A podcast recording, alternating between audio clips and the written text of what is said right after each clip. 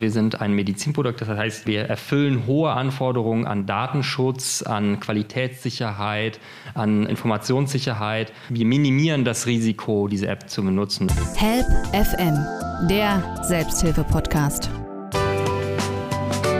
Wie war das eigentlich? So fängt immer eine Erinnerung an und auch jüngere Leute haben heutzutage immer mehr Probleme, manchmal sich an die Details zu erinnern. Im Alter nimmt das Vermögen, wie wir wissen, dann noch mehr ab und es kann bis hin zu Krankheiten kommen, Stichwort Demenz oder Alzheimer. Und darum soll es in dieser Folge gehen. Am Mikrofon begrüßt euch ganz herzlich Oliver Geldener und bei mir im Studio hier in Potsdam ist Dr. Doron Stein. Herzlich willkommen. Ja, vielen Dank. Schön hier zu sein wir kommen noch drauf. Es gibt eine interessante, sag mal, berufliche Querverbindung bei dir. Du bist einerseits, ich habe es schon gesagt, Doktor, also in dem Fall auch Mediziner, Arzt, hast auch in Berlin im Virchow-Klinikum unter anderem gearbeitet, aber auch jetzt seit neuestem kann man sagen Start-up-Unternehmer und zwar in der digitalen Welt als App-Entwickler. Und ihr habt eine Demenz-App hier in Potsdam entwickelt, die gerade am Start ist. Warum braucht man denn eine Demenz-App überhaupt? Ja, super Frage. Also ähm, Demenz ist ja grundsätzlich eine der häufigsten Erkrankungen im Alter. Es gibt äh, in Deutschland alleine 1,6 Millionen Menschen mit Demenz. Und Demenz ist ja eine äh, chronische Erkrankung, chronisch neurodegenerativ, so wie wir in der Medizinersprache sagen, also langsam voranschreitend und zunehmend äh, sozusagen im, äh, abbauend. Lässt sich die Krankheit eigentlich umkehren äh, oder ist es dann so, wenn es einmal anfängt, schreitet das immer weiter so voran, wie man das so aus Filmen halt auch kennt, teilweise so nach dem Motto, es wird immer schlimmer. Genau, also es ist äh, wirklich chronisch voranschreitend. Es gibt keine Möglichkeit bisher der Heilung. Das heißt also, wir, wir haben nicht die Möglichkeit, dass wir irgendwie ein Arzneimittel geben können und dann kehrt sich das Ganze um und man wird wieder, kommt quasi wieder zurück zur normalen kognitiven Funktion. Also das gibt es bisher nicht. Es gibt viele Arzneimittelunternehmen und auch andere Unternehmen, die sehr, sehr viel Geld investieren, um neue Therapieformen zu entwickeln. Bislang, äh, es gibt auch neue spannende Ansätze dabei dabei. Also bislang gibt es jetzt noch keine wirksamen Formen der Heilung. Auch nicht das äh, Medikament, auf das vielleicht viele warten. Aber jetzt wollt ihr mit der App helfen. Warum äh, ist dann gerade eurer Ansicht nach bei Demenz eine App hilfreich? Also ist man denn, es geht ja auch an die Betroffenen, ja, finde ich ja ganz interessant. Ja. Also nicht an die Angehörigen, sondern das schon auch in älterem, sag mal, äh, Bevölkerungsstatus. Und warum brauchen die eine App, wenn sie denn unter Erinnerungsverlust schon leiden? Wichtig dabei zu sagen ist erstmal, äh, Demenz ist ja eine chronische Erkrankung, das hatte ich eingangs gesagt. Und ähm, äh, man entwickelt nicht vom einen Tag auf den anderen eine Demenz. Es gibt Vorstadien, ähm, die man unter Prädemenz bezeichnen kann. Äh, und diese Vorstadien, ähm, die nennt sich, also das wichtigste Vorstadium nennt sich leichte kognitive Störung. Wie merke ich das jetzt im, im Leben, im Alltag? Genau, das sind die Menschen, die eben, ich sag mal, zunehmend unter meistens unter Vergesslichkeit leiden leiden, mal irgendwie den Namen der Nachbarn vergessen, immer mehr und mal oder mal den Herd anlassen oder irgendwie den Kühlschrank offen lassen oder sie sind draußen und verlieren die Orientierung und finden sich auf einmal irgendwo wieder und wissen nicht, wo sie sind. Das sind, sind so die klassischen ersten Anzeichen. Diese Menschen sind aber trotzdem in der Regel noch in der Lage, alleine zu Hause zu leben. Die Alltagstauglichkeit ist nur leicht beeinträchtigt. Das bedeutet also, das sind Menschen, die in der Regel zu Hause leben, alleine oder mit dem Partner, Partnerin Partnerin zusammen und eben aber trotzdem zunehmend äh, unter diesen Symptomen leiden und das kann auch durchaus die Lebensqualität schon einschränken. Mhm. Genau, und man spricht dann im Verlauf quasi von einer manifesten Demenz erst dann, wenn die Menschen nicht mehr, nicht mehr in der Lage sind, eben alleine zu Hause klarzukommen. Und dann gibt es auch bestimmte ähm, Testverfahren, mit denen man eben äh, herausfinden kann, ob eben so eine manifeste Demenz auch kognitiv von der kognitiven Leistungsfähigkeit her vorliegt. Und ihr richtet euch, ich habe es ja schon gesagt, an die Betroffenen äh, selber. Welche Funktionen hat denn eure App, dass ihr da ein bisschen, sag mal, wir haben ja schon gesagt, man kann die Krankheit nicht stoppen in dem Sinne, aber vielleicht aufhalten oder äh, lindern? Also vielleicht erstmal noch ein, ein Punkt, warum ist es vielleicht trotzdem interessant für die Betroffenen, obwohl sie trotzdem äh, ja an, an Vergesslichkeit und schon an Symptomen leiden.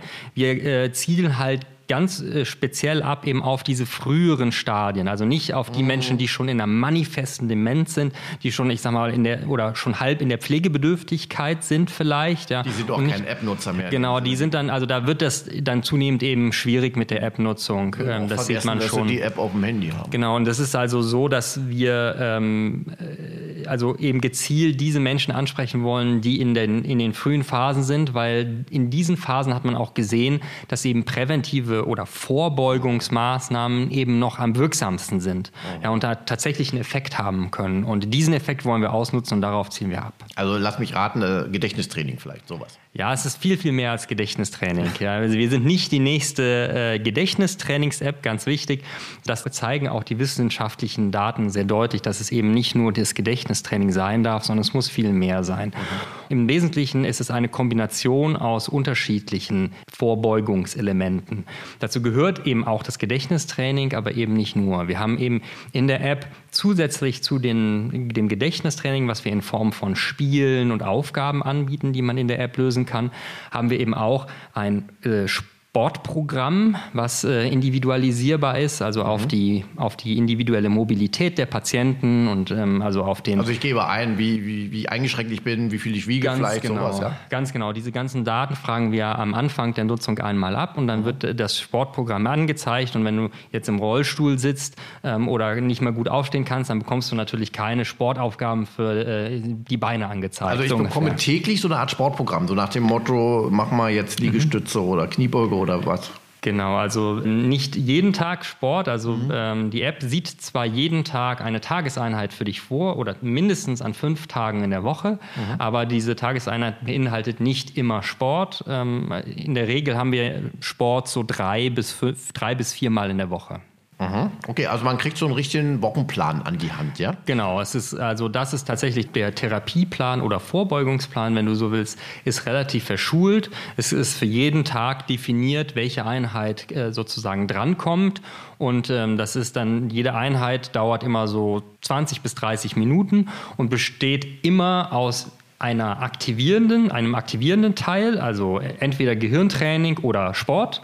Kannst du bei Sportschulung mal kurz ein Beispiel geben? Also was ist denn bei Demenzkranken, was hat sich erwiesen als, als günstiges Sportart? Ja, Ganz wichtig ist dabei immer, dass die Herzfrequenz nach oben getrieben wird. Also die ja. Leute müssen sich bewegen und müssen einfach sich anstrengen und ein bisschen, ins Schwitzen kommen. Das ist das Wichtigste dabei, ähm, weil man gesehen hat, dass der Trainingseffekt eben dann besonders gut ist, wenn er äh, sozusagen gut ist fürs Herz, also der sozusagen Herzsport, ja, ist, dann ist er eben auch sehr gut fürs Gehirn.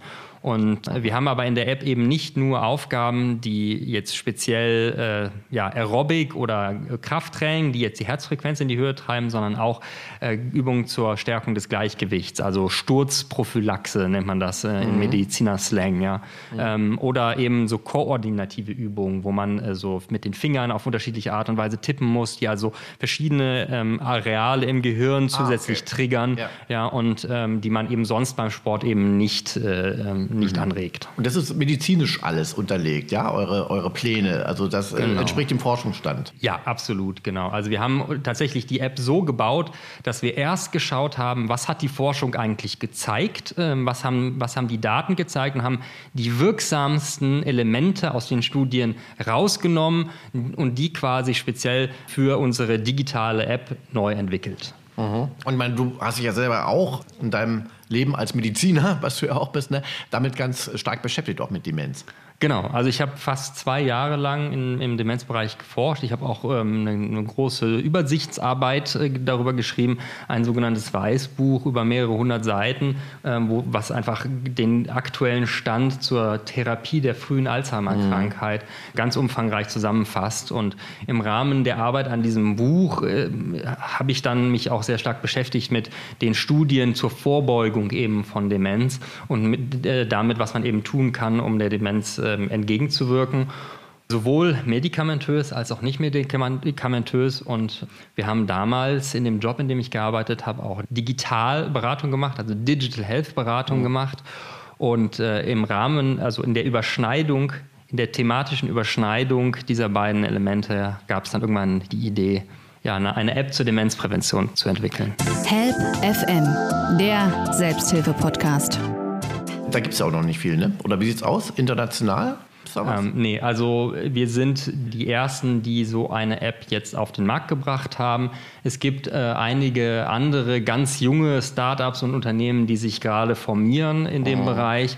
Äh, die entwickeln auch fleißig an ihren Lösungen, mhm. die ähm, zum Teil ähm, sich an dem orientieren, was wir tun, zum Teil ein bisschen anders sind, aber vielleicht eine verwandte Zielsetzung haben, nämlich Menschen äh, sozusagen in den frühen Stadien der, äh, der Erkrankung eben zu helfen. Wir sind aber die Ersten, die jetzt ein Produkt auf den Markt haben, das auch ein Medizinprodukt ist übrigens. Also wir sind ein Medizinprodukt, das heißt, wir erfüllen hohe Anforderungen an Datenschutz, an Qualitätssicherheit, an Informationssicherheit. Wir minimieren das Risiko, diese App zu benutzen. Das müssen wir auch, weil es geht ja auch um Patienten schließlich und ähm, Patientensicherheit ist wichtig. Mhm. Ja, deswegen ist ja das Know-how, also der, medizinische Hintergrund. Ihr habt, oder du hast ja Programmierer natürlich am Start in, in deinem Unternehmen, aber natürlich habt ihr den medizinischen Hintergrund. Ne? Und wir mhm. kommen ja vielleicht auch noch auf die Finanzierung. Es geht ja da auch nicht nur um kommerzielle Interessen, ne? sondern es hat ja eben auch diesen Heilungsansatz. Okay, also es geht natürlich hauptsächlich um die Prävention, das ist klar. Dann bei fortschreitender Demenz wird auch die App nicht mehr viel helfen können. Ne? Wir haben jetzt schon gesagt, also Bewegung ist wichtig. Dann das ja, Gehirnjogging hieß es früher, ja, Gedächtnistraining, was auch immer. Und die dritte Säule ist vermutlich die Ernährung. Genau, wir haben insgesamt sechs Säulen sogar. Okay, ähm, dann machen wir weiter. genau, die dritte Säule ist die Ernährung. Wir bieten den Nutzern eine Umstellung, eine individualisierte Umstellung der Ernährung hin zu einer hirngesunden Ernährungsform. Das heißt also, wir fragen am Anfang bei den Nutzern ab, wie viel isst du irgendwie Fleisch, wie viel isst du Fisch, äh, einfach um herauszufinden, wie ist die aktuelle Ernährung. Mhm. Und äh, das gleichen wir dann ab mit der optimalen, hirngesunden Ernährungsform, wie vereinfacht gesagt. Aus? Und am Ende geben wir dann ganz individualisierte Ernährungsempfehlungen mhm. und auch eine Menge, ich sag mal, ähm, ja, edukativen Content. Also wir, wir schulen die Leute in, in, in die Richtung, dass sie ähm, quasi lernen, wie man sich idealerweise hirngesund ernährt. Die Daten sind nicht ganz eindeutig, aber ähm, man sieht, dass es am, eh, am besten ist, wenn man sich ja nach der sogenannten mediterranen Ernährung mm. ernährt. Ja, also so wie die Menschen so in den 50er, 60er Jahren im Mittelmeerraum sich ernährt haben, viel Fisch, viel äh, gesunde Proteine, nicht so viel äh, Industriezucker, äh, solche Sachen. Das ist natürlich alles Dinge, die, ich sag mal, vielleicht so allgemein auch gängig sind und wo jeder sagen würde, ja, so mhm. versuchen wir sowieso alle uns zu ernähren. Aber es gibt eben bei der Ernährung dann doch so ein paar spezifische Dinge, die man beachten muss. Und wir gehen mit den Patienten auch auf ähm, besondere Themen ein im Bezug auf Demenz. Also Ernährungsergänzungsmittel beispielsweise oder auch dieses Thema Ginkgo, was ja mhm. viel so rumfliegt äh, in den Medien. Ähm, auch da schulen wir sozusagen die Patienten und besprechen mit den Patienten in der App, ähm, was es damit wirklich auf sich hat. Ist Ginkgo so das große Allheilmittel?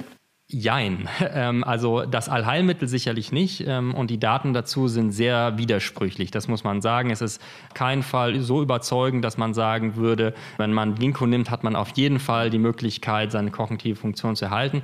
Ähm, also das in einigen Studien konnte das gezeigt werden, in anderen wiederum nicht. Äh, es ist nach wie vor nicht so überzeugend, dass die Krankenkassen äh, immer Ginkgo äh, sozusagen bezahlen, sondern ähm, also es ist äh, tatsächlich auch ja, widersprüchlich es wird auch ein individueller Ernährungsplan dann erstellt in der App, ja? Also ich gebe meine jetzigen Gewohnheiten an und ihr wollt den Nutzer ja sicherlich in eine sehr hirngesunde Ernährung bringen, ne? Mhm. Und wie läuft das dann schleichend, ja? Weil man kann ja nicht gleich alles umstellen. Genau, also wir, wir, wir geben keinen Ernährungsplan, also mhm. wir wollen den Leuten ja auch nicht vorschreiben, was sie tun und lassen mhm. sollen, die können mhm. immer noch selber entscheiden, sondern wir, wir geben personalisierte Ernährungsempfehlungen, ja? Das heißt, wir sagen, du guck mal, du isst relativ viel rotes Fleisch, ja, äh, äh, versuch doch mal deinen Fleischkonsum zu reduzieren. Versuch statt äh, sag mal, Industriefetten beispielsweise mehr, mehr Fette, in, in mehr Nüsse oder so zu essen. Mhm. Solche Sachen. Also wir geben Empfehlungen. Wir haben auch übrigens eine Rezeptdatenbank in der App mit Rezepten aus der mediterranen Ernährung und die Nutzer können dann einfach sich ein Rezept aussuchen und das zubereiten. Steht immer drin, was braucht man äh, quasi mhm. für das Gericht und die Nutzer können sich da bedienen, so wie sie eben möchten. Okay. Das heißt also, wir sagen den Leuten nicht jeden Tag, du musst heute dies dies zum Frühstück, dies zum Mittag und zum Abendessen äh, zu dir nehmen, äh, sondern wir geben eher so allgemeine Empfehlungen, ähm, wie die Ernährung grundsätzlich sich verändern sollte, damit sie hirngesünder wird und geben auch direkt noch die Rezepte dazu. Aber kann man dann reingehen und man findet dann für den Tag jetzt eine Empfehlung und dann sagt man sich auch, Mensch, eine gute Idee, das mache ich jetzt mal oder so? Ist es so auch tagesspezifisch bei euch oder? Also auf die Rezepte kannst du immer zugreifen. Das mhm. heißt, du kannst jetzt sagen, auch ähm, was koche ich denn heute? Ich möchte mich mediterran ernähren. Das heißt, ich mhm. gehe einfach in die App, gucke mir die Rezepte an und kann mir ein Rezept aussuchen. Das kann ich zu jedem Zeitpunkt machen. Und die, die konkreten Empfehlungen, die kann man auch immer einsehen, aber die führen wir quasi peu à peu ein. Also es gibt jetzt, die Leute mhm. sollen ja auch nicht überschwemmt mhm. werden mit Informationen Information, Klar. sondern ähm, also diese Empfehlungen werden äh, über den Verlauf von mehreren Wochen quasi eingeführt und gegeben, sodass die Leute auch die Möglichkeit haben, sie umzusetzen erstmal. Mhm. So, jetzt haben wir noch drei Säulen. Ich denke mal, also das waren schon mal drei wichtige Säulen, nehme ich mal an. Ja, ja. Bewegung, Gehirntraining und, und Ernährung. Jetzt bin ich mal gespannt, was kommt denn da noch? Genau, also eine wichtige Säule ist die Optimierung von Risikofaktoren. Ja, also man weiß, dass es viele Risikofaktoren gibt für Demenz, angefangen mit Herz-Kreislauf-Erkrankungen wie beispielsweise Diabetes mellitus oder Übergewicht, äh, hohen Blutdruck äh, oder äh, Blutfettstoffwechselstörungen. Das sind alles Erkrankungen, die eben ein erhöhtes Risiko für, mit einem erhöhten Risiko für Demenz einhergehen aber eben auch Risikofaktoren, die nichts mit Herz-Kreislauf zu tun haben, wie beispielsweise ein eingeschränktes Hören oder eine Sehminderung oder ähm, ich sag mal soziale Isolation. Das sind alles so Dinge, die wir mit den Patienten besprechen. Da gehen wir eben sehr konkret eben darauf ein oder beispielsweise Alkoholkonsum, Nikotinkonsum. Das sind alles so Dinge, psychische Erkrankungen. Ähm, also das sind alles Dinge, ähm, wo wir den Patienten erstmal erklären, das ist ein Risikofaktor und wo wir den Leuten auch erklären, wie sie damit umgehen können. An vielen Stellen weisen wir auch darauf hin, dass es beispielsweise gute Therapiemöglichkeiten gibt, auch über den Hausarzt beispielsweise. Wir haben auch einen BMI-Rechner äh, in der App, der jetzt noch nicht online ist, aber dann im April ähm, oder Mai online geht, mhm. wo die Leute dann direkt auch schauen können, wie viel Risikofaktor habe oder wie viele Risikofaktoren habe ich denn eigentlich und dann auch direkt lernen können, wie sie damit umgehen. Man kann natürlich zu diesen Faktoren auch jeweils eine eigene App machen. Ne? Es gibt ja Diabetes-Apps, äh, Apps mhm. gegen Übergewicht und so weiter. Aber uns geht es nicht darum, jeder einzelnen Risikofaktor zu therapieren direkt, sondern uns geht es erstmal darum, überhaupt den Leuten zu erklären, das ist ein Risikofaktor. Und wenn du also an deiner Kognition arbeiten möchtest oder an deinem Erhalt der kognitiven Fähigkeiten arbeiten möchtest, dann lohnt es sich vielleicht auch da äh, sozusagen, ähm, dann lohnt es sich vielleicht auch, sich damit zu beschäftigen. Hat man ja vielleicht auch gar nicht so auf dem Schirm, wie das doch alles so zusammenhängt. Ne? Also okay, also Minderung von Risikofaktoren ist noch ein Teil. Dann genau. haben wir noch zwei. Genau, dann eben die Stärkung der sozialen Teilhabe ist eine wichtige Säule. Ähm, das ist vor allem bei den Patienten ein Problem, die eben ich sag mal, sozial isoliert sind. Also viele Menschen sind eben noch sehr eingebunden in ein soziales Gefüge, aber eben einige auch nicht. Und für diese Menschen ist das eben ein ganz besonders schwerer Risikofaktor. Und deswegen muss man da auch gesondert darauf eingehen. Oder aber wie könnte er denn dem entgegenwirken? Genau, was wir eben an der Stelle jetzt machen als ersten Schritt aktuell ist, dass wir andere Angebote vorstellen, kostenfreie Angebote gegen Einsamkeit. Mhm und äh, diese Angebote werden nicht von uns eben äh, angeboten, sondern von anderen äh, Vereinen ähm, und die sind allesamt kostenfrei. Also wir dürfen auch gar nicht auf kostenpflichtige Angebote mhm. eingehen, sondern können nur kostenfreie Angebote vorstellen. Ähm, das ist dann beispielsweise das äh, Silbernetz aus Berlin oder Angebote von den Maltesern, wo man zum Beispiel anrufen kann, wenn man äh, sich einsam fühlt oder wo man beispielsweise ja so Seniorentreffs hat oder mhm. wo man Kurse beispielsweise, wie gehe ich mit meinem Handy um, mit meinem Smartphone um oder wie gehe ich mit einem PC um oder so. Auf diese Angebote weisen wir hin und regen die Nutzer dazu an, eben die wahrzunehmen. Das ist jetzt der erste Schritt und in einem zweiten Schritt, ähm, das werden wir noch ein bisschen umfangreicher gestalten. Ich kann aber jetzt noch nicht sagen oder darf jetzt noch nicht sagen, wie wir es genau machen. Mhm. So, jetzt haben wir noch eine Säule übrig. Genau. Das ist, äh, so wie wir Mediziner sagen, die Stärkung der Gesundheitskompetenz. Also den Leuten erstmal zu erklären, überhaupt, was ist eigentlich eine Demenz? Was geht damit einher? Und was ist die Vorstufe, die leichte kognitive Störung? Ne? Und was ist vielleicht sogar, äh, was sind die Übergänge? Und wie komme ich eigentlich im Alltag mit diesen Einschränkungen klar? Wie komme ich im Alltag mit Vergesslichkeit klar, mit Orientierungslosigkeit, mit dem Verlust der Exekutivfunktion, sagen wir also dem Verlust der Fähigkeit, äh, bestimmte Pläne zu schmieden im Kopf und die umzusetzen? Das sind alles so Symptomatiken der Betroffenen. Das gehen wir quasi mit den Nutzern durch in der App und geben einfach praktische Alltagshilfen. Wir sehen an vielen Stellen, äh, dass es Teil der Erkrankung ist, dass die Nutzer dann quasi wissen, was sie tun müssen, äh, aber das nicht umsetzen. Das heißt, was wir auch tun, ist, dass wir ähm, also konkrete Hilfen und Stützen geben, wie sie diese Unterstützung tatsächlich auch anwenden können.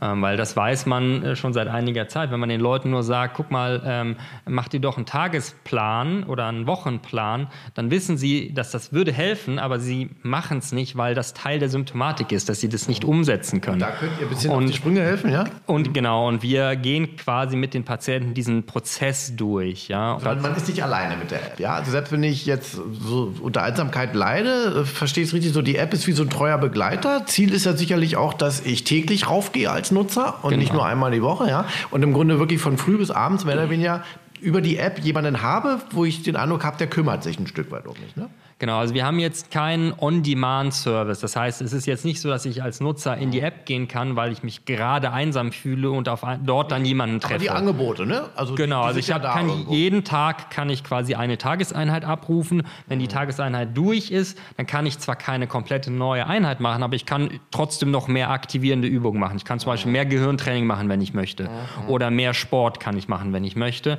Ich kann die Rezepte einsehen, wenn ich möchte. Also äh, ich kann durchaus noch Inhalte abrufen, aber ich, also äh, mhm. der Therapieplan geht schon über mehrere Monate und ich kann den nicht auf drei Tage irgendwie verkürzen, indem ich irgendwie 24 Stunden irgendwie durch. Äh, äh nee, nee, klar, so hat man es hinter sich. Ne? Genau, ja so geht es nicht. Das soll auch eben nicht so sein, sondern es ja. ist schon etwas verschult, aber es geht schon darum, ähm, dass die Leute immer in die App können, zu jeder Zeit und an jedem Ort und das nutzen können, so wie es eben für sie recht ist. Mhm. Ja, und das Schöne ist an so einer App, das Angebot kann man ja permanent aktualisieren. Ne? Also wenn sich mal an der Forschung irgendwas ändern sollte oder ihr könnt neue äh, Nutzerfunktionen entwickeln und dann könnt ihr das ja im Hintergrund immer wieder erneuern ne? und der, der Nutzer hat dann immer noch mehr davon. Help FM, der Selbsthilfe-Podcast. Jetzt frage ich auch mal den Mediziner in dir, den Arzt. Ist das so auch die Zukunft? Alle reden ja immer von Digitalisierung in unserer Gesellschaft. Ist das auch so die Zukunft? Das geht ja in die Richtung auch ein bisschen Digitalisierung der Medizin oder des medizinischen Angebots. Ne? Ich muss nicht permanent immer gleich in die Arztpraxis laufen. Ich kann das über mein Handy lösen, über die App. Ich sag mal so, wir können mit der App viele Punkte abdecken, die gerade ein Problem sind in der medizinischen Versorgung. Ja, gerade die Erreichbarkeit. Ja, ähm, wir können diesen Punkt sozusagen Zugang zu medizinischer Versorgung besser abdecken. Ähm, die Patienten müssen nicht irgendwie, haben keine langen Wege, müssen keine Wartezeiten auf sich nehmen beim Therapeuten und so weiter. Also sie können wirklich frei entscheiden, ähm, wie sie den Therapieplan für sich gestalten. Das sind Dinge, die wir ganz gut abdecken können. Aber wir können natürlich nicht komplett die, die Therapie ersetzen und wir können auch keinen Menschen ersetzen. Es ist nee, immer, es wäre natürlich nicht, immer besser, ich sage mal, es wäre natürlich immer besser, wenn äh, diese, dieses komplette Programm durch einen menschlichen Betreuer oder irgendwie Therapeuten durchgeführt werden könnte. Diese Ressourcen haben wir natürlich nicht. Das heißt, es muss digital sein. Mhm. Und ähm, wir machen jetzt im Grunde genommen die ersten Schritte quasi, äh, um diese digitalen Therapien bereitzustellen. Es wird in den kommenden Jahren und Jahrzehnten noch viel, viel stärker digitalisiert werden.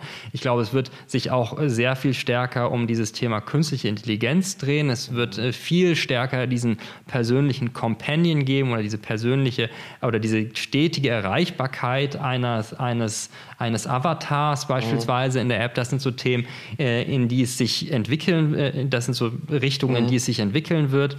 Aber ähm, ähm, genau, das kommt ja gerade erst. Und also was wir jetzt erstmal machen, ist äh, wissenschaftsbasiert oder auf Basis der neuesten Erkenntnisse aus der Wissenschaft überhaupt erstmal eine digitale Therapie bereitzustellen. Aber das Feld ist bereitet und es wird in die Richtung gehen. Auch in der Pflege diskutiert man das ja hin, ne? bis zum Einsatz von KI-gesteuerten Robotern und dergleichen mehr, weil A, die Fachkräfte fehlen. Dann ist es auch natürlich ein finanzielles Argument. Ne? Das ist dann letztendlich günstiger, als Arbeitskräfte einzustellen. Also da, da werden wir ja viel Bewegung sehen jetzt auch auf dem medizinischen Markt. Ne? Ja, absolut ich sag mal, man kann eben nicht alles digitalisieren in der, ähm, in, in, in, der Medizin. Ne? Also es ist immer noch eine Disziplin, die sehr stark auch äh, von Mensch zu Mensch vermittelt wird. Zum Glück, ja? ne? Genau, auch. zum Glück. Und das ist ja auch Teil, ich sag mal, der medizinischen Ausbildung ist ja auch die Arzt-Patienten-Interaktion. Ähm, aber es, die Digitalisierung bietet so viele Möglichkeiten, wie man ähm, Prozesse effektiver und effizienter gestalten kann. Es bietet so viele Möglichkeiten, wie Ressourcen besser ähm, genutzt werden können. Und da ist ja die Versorgung mit digitalen Applikationen, also mit so Gesundheits-Apps, auch nur ein Teil dessen. Äh, und deswegen bin ich ja auch ganz froh, dass wir jetzt äh, so Projekte wie die digitale Patientenakte vorantreiben und solche Dinge. Aber es könnte eben noch viel, viel mehr sein. Also als ich im Krankenhaus gearbeitet habe, haben wir die, die Befundanforderungen noch per Fax verschickt. Und das wird bis heute so gemacht. Ja. Und äh, das Faxgerät ist eine der am häufigsten benutzten Maschinen, also in der Medizin. Ja, das muss man sich mal vorstellen. Das muss man sich vorstellen. Ja. Die gibt es ja kaum noch, die Faxgeräte. Ja, ja in, also in den Arztpraxen und den Krankenhäusern gibt es die überall. Und die werden jeden Tag benutzt. Und also ähm, ich glaube, das kann man ähm, an vielen Stellen effizienter gestalten. Ich glaube, die Problematik, die wir haben, ist in Deutschland, dass wir einige, also es gibt verschiedene Problematiken natürlich. Es ist alles, man kann es nicht auf ein Problem runterbrechen. Aber Teile dieser Problematik sind sicherlich, äh, es gibt einige wenige Anbieter von Patientenverwaltungssystemen. Ähm, das heißt, wir haben keinen komplett freien Markt. Ja, das heißt also, es gibt einige Player, die da wirklich ähm, den, den Daumen drauf haben in gewisser Weise. Dann haben wir die Probleme der Regulatorik, also Datenschutz, ja, Qualitätssicherheit. Die Anforderungen sind irrsinnig. Ich merke das ja selber aktuell. Ich bin ja für die Regulatorik bei uns im Unternehmen zuständig. Die Anforderungen, die wir erfüllen müssen, sind zum Teil so extrem, was wir ausgeben mussten an Geld, alleine um die Anforderungen zu erfüllen. Und die, wir haben noch keinen einzigen Euro verdient. Ja. Mhm. Ähm, Anforderungen hinsichtlich Datenschutz? Also Datenschutz ist ja nur ein Teil, ähm, Qualitätssicherheit ist der andere. Das heißt, wir müssen für jeden ähm, Unternehmensprozess eigenen Standardprozess einführen. Ja. Also für das geht quasi von Mitarbeitergewinnung über ähm, Supportprozesse bis zur Produktentwicklung. Alles muss standardisiert sein. Wir können nicht einfach sagen, sagen, so, ich stelle jetzt einen neuen Mitarbeiter ein. Nee, nee, sondern ich muss mich komplett an diesen Standardprozess halten und darf es auch nicht anders machen. Also das ist ein Teil und dann natürlich Informationssicherheit. Also wir müssen genau gucken, welche Informationen fließen wohin, Patientendaten werden wie verarbeitet und äh, auch durch welche Dienstleister verarbeitet von uns. Ja, also wir speichern die Daten ja auch irgendwo. Ja. Da müssen wir genau gucken, wie lange dürfen wir die speichern, mhm. Mhm. wer verarbeitet diese Daten noch, wer hat vielleicht potenziell auch Zugriff darauf und was für ein Risiko ergibt sich auch daraus. Also das sind alles Dinge, die man im, im Hinterkopf behalten muss und äh, die da relevant sind. Die Bürokratie in Deutschland, ne, nach wie vor.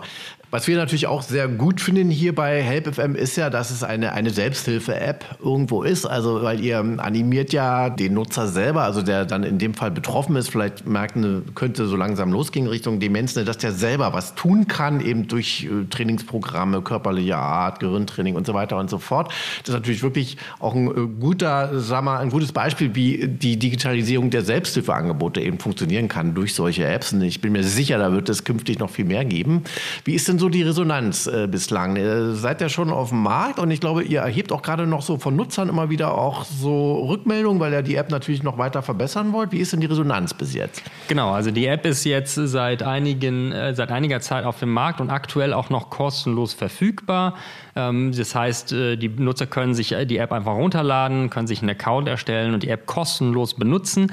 Der Deal ist quasi, wir möchten einfach als Gegenleistung ein bisschen Feedback haben. Also uns freut es, wenn die Patienten oder die Nutzer uns sagen, ähm, was wir gut machen und was wir nicht so gut machen. Und das fragen wir auch ganz gezielt ab in der App. Also da kommt dann, erscheint dann so ein Fenster, wo wir fragen, ähm, wie fandest du die Inhalte heute? Wie hat dir die, die Tageseinheit gefallen? Und möchtest du uns darüber hinaus auch noch Feedback geben. Mhm. Und ähm, das wird auch eigentlich ganz gut angenommen. Also wir haben jetzt schon, ich sag mal, Nutzer in dreistelliger Zahl und wir sehen, dass äh, viele von den Patienten die App auch länger als die ersten drei Tage benutzen. Und das ist eigentlich sehr schön für uns zu sehen, weil ja dieses Thema Stickiness und dieses Thema, ähm, also wir nennen das App-Adherenz, also dass die, die Nutzer die App mehr als eben drei Tage benutzen, sondern für einen längeren Zeitraum, dass das recht gut funktioniert. Wir nutzen das, äh, das Nutzerfeedback jetzt dafür logischerweise, um die App weiter zu verbessern. Und wir kriegen auch sehr, sehr viel hilfreiches Feedback. Es ist mhm. auch äh, also, extrem interessant. Wir synthetisieren das am Ende und ähm, gucken ähm, einfach, was ist, was ist davon wirklich, also was können wir wirklich umsetzen. Wir können natürlich nicht alles machen, was die Nutzer sich wünschen. Was gibt es denn so an Wünschen zum Beispiel?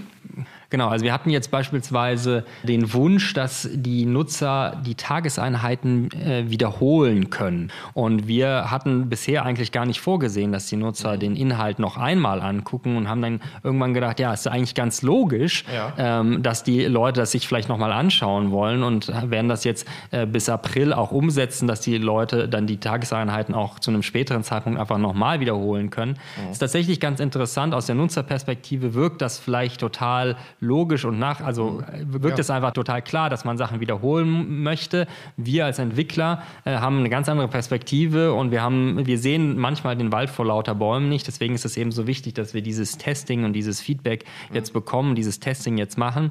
Ähm, und deswegen werden wir jetzt dieses, diese neue Funktion eben einführen bis April. Also kann der, können die Nutzer jetzt also auch die Entwicklung der, der App mitbestimmen, weil das wirklich bei euch dann mit einfließt, dass ihr sagt, okay, da ist was dran, das ist ein Wunsch. Ne?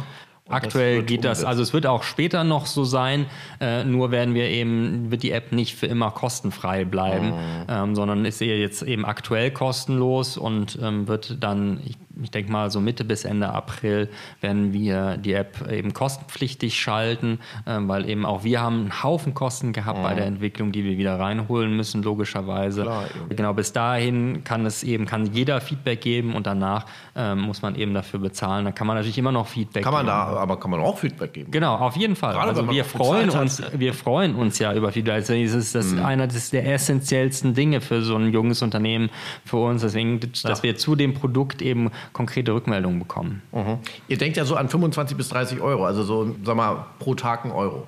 Genau, das ist ungefähr. Also viele der Betroffenen in diesen frühen Phasen äh, machen ja auch viele andere Dinge, um dem kognitiven Abbau entgegenzuwirken, mhm. wie beispielsweise sie gehen zur, zum Therapeuten ähm, oder zur Ergother Ergotherapie oder gehen, weiß ich nicht, zum Gehirntraining oder so. Und äh, das ist ja auch nicht kostenfrei. Das kostet zum Teil bis zu 60 Euro in der Stunde. Wenn ich dann also jede Woche oder alle zwei Wochen eben zum Therapeuten gehe, äh, dann bin ich viel, viel mehr Geld los. Und bei uns können die Nutzer mhm. eben äh, für einen Euro am Tag, quasi wie du es gesagt hast, ja, jeden Tag äh, eine 20- bis 30-minütige Therapieeinheit machen und das zu jedem Zeitpunkt, an jedem Ort und wann immer sie wollen. Und ich finde, das ist durchaus ein gerechtfertigter Preis dafür. Wird sich auch immer mehr durchsetzen. Ne? Wir kennen ja jetzt schon die Bezahlschranken schon lange ähm, bei den Medien angeboten. Ne? Man ist es so ein bisschen immer noch gewöhnt, so aus den Anfangs Zeiten des Internets, dass das alles immer äh, kostenlos und umsonst ist, aber es wird ja auch nicht kostenlos produziert. Genau. Ihr seid auch, ja auch ist es ja ein Medizinprodukt. Ne? Also das muss man eben ganz klar sagen. Also wir bieten eben nicht irgendeine App, sondern wir bieten ein Medizinprodukt an den Patienten mhm. und dieses Medizinprodukt hat eben, äh, also erfüllt alle Anforderungen eben an Qualität, an Sicherheit äh, und eben auch sozusagen an die Leistungsfähigkeit. Ja, das heißt, wir bieten den Patienten schon viel mehr als nur, wie soll ich sagen, ein reines Gehirntraining oder so. Klar, sowas, da gibt es ja genug Apps. Ne? Gehirnjogging genau. war ja vor Jahren mal so richtige ganz Therapie. Populär. Du hast schon angesprochen, Medizinprodukt. Wie sieht es denn da mit den Krankenkassen aus? Gibt es da die Möglichkeit, dass die das vielleicht die Kosten übernehmen würden? Genau, absolut. Also das ist natürlich das Ziel, dass, es, dass wir in die Erstattungsfähigkeit reinkommen, dass die Krankenkassen das übernehmen. Unser Ziel jetzt aktuell ist, dass wir die App so schnell wie möglich so vielen Patienten wie möglich zur Verfügung stellen wollen, also in der Fläche den Patienten zur Verfügung stellen wollen. Daher verhandeln wir jetzt mit verschiedenen Krankenkassen äh, eben Verträge, damit die dann eben die Kosten übernehmen. Und äh, diese Verhandlungen dauern aber in der Regel immer relativ lange. Also das kann durchaus mal sechs Monate dauern. Mhm. Und äh, deswegen wird es sicherlich noch bis zum Sommer dauern, bis wir die ersten Verträge geschlossen haben. Und dann aber peu à peu werden immer mehr Patienten die Möglichkeit bekommen, dass äh, sie die App sozusagen von der Krankenkasse erstattet bekommen. Also das würde natürlich für viele nochmal mal so eine Hemmung beseitigen, sich die App dann eben kostenpflichtig in dem Fall runterzuladen.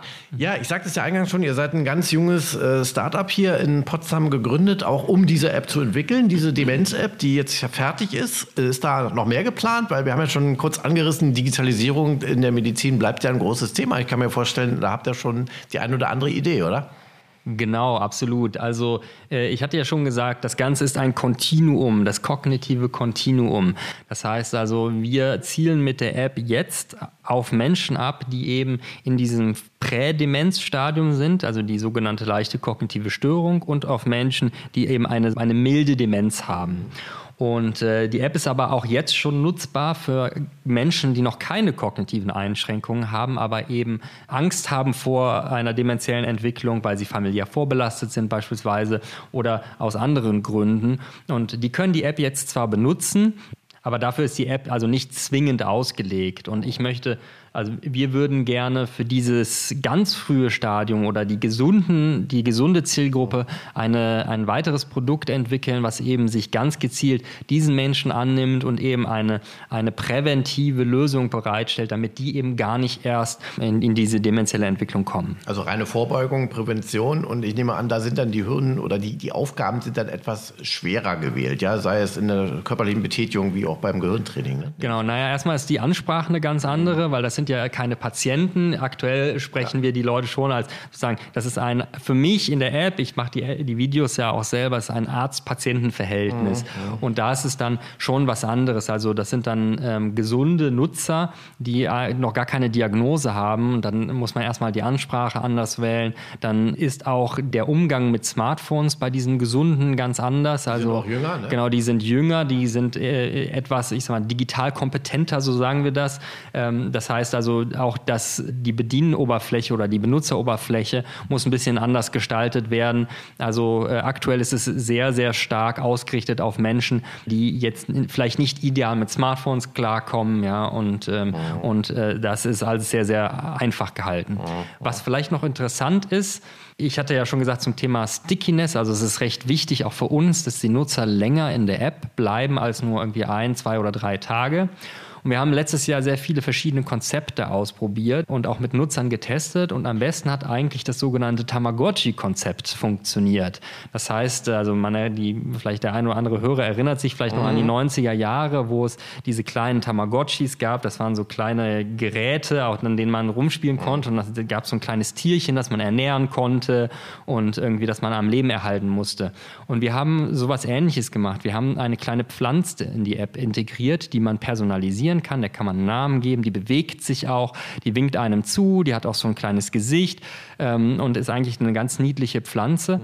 Und diese Pflanze wächst, je mehr Tageseinheiten man absolviert und je mehr Content man eben konsumiert in der App und ähm, regt tatsächlich, nicht alle, aber regt tatsächlich auch einige Nutzer dazu an, jeden Tag neu in die App zu kommen. Und wenn man mal ein paar Tage nicht in der App war, dann verwelkt die auch so ein bisschen und wenn man dann mhm. zurückkommt in die App, dann kann man die wieder gießen quasi. Es gibt dann so einen richtigen Gießvorgang nach jeder Tageseinheit und dann ähm, freut sich die Pflanze und entwickelt sich dann weiter, bis sie ein richtiger Baum geworden ist. Also von so einem kleinen Samen bis zu einem richtigen Baum. Und das ist, ähm, ich würde sagen, spielt sicherlich auf dieses Konto der Nutzbarkeit ein. Also das ist nochmal eine kleine Motivationshilfe, dann auch wirklich täglich reinzugehen und die App auch wirklich zu benutzen, damit dann die Pflanze schön wächst und nicht vertrocknet am ja. Ende noch. Ja, das sind diese kleinen Spielereien, die eben diese wunderbare digitale Welt der App so bereithält. Ne? Da kann kein Buch mithalten. Vielen Dank, Don Stein von der Memodio GmbH ihr in Potsdam. Ihr habt die erste Demenz-App entwickelt. Wir wünschen euch viel Erfolg und sind mal gespannt, wie sich das Projekt dann noch weiter entwickeln wird. Danke für den Besuch. Vielen herzlichen Dank. Ja, das war also Help FM diesmal zum Thema Demenz-App. Inwieweit kann die Digitalisierung da vielleicht helfen, die Krankheit ein bisschen ja zumindest zu lindern oder am Fortschreiten zu hindern? Und irgendwann bin ich mir ganz sicher, wird es da auch mal das ein oder andere Medikament geben. Die Forschung ist ja da dran. Also macht's gut. Vergesst die Sendung nicht und vergesst nicht, das nächste Mal wieder einzuschalten. Tschüss und auf Wiedersehen. Sagt oder auf Wiederhören, besser gesagt, sagt Oliver Geldener. Help FM, der Selbsthilfe-Podcast.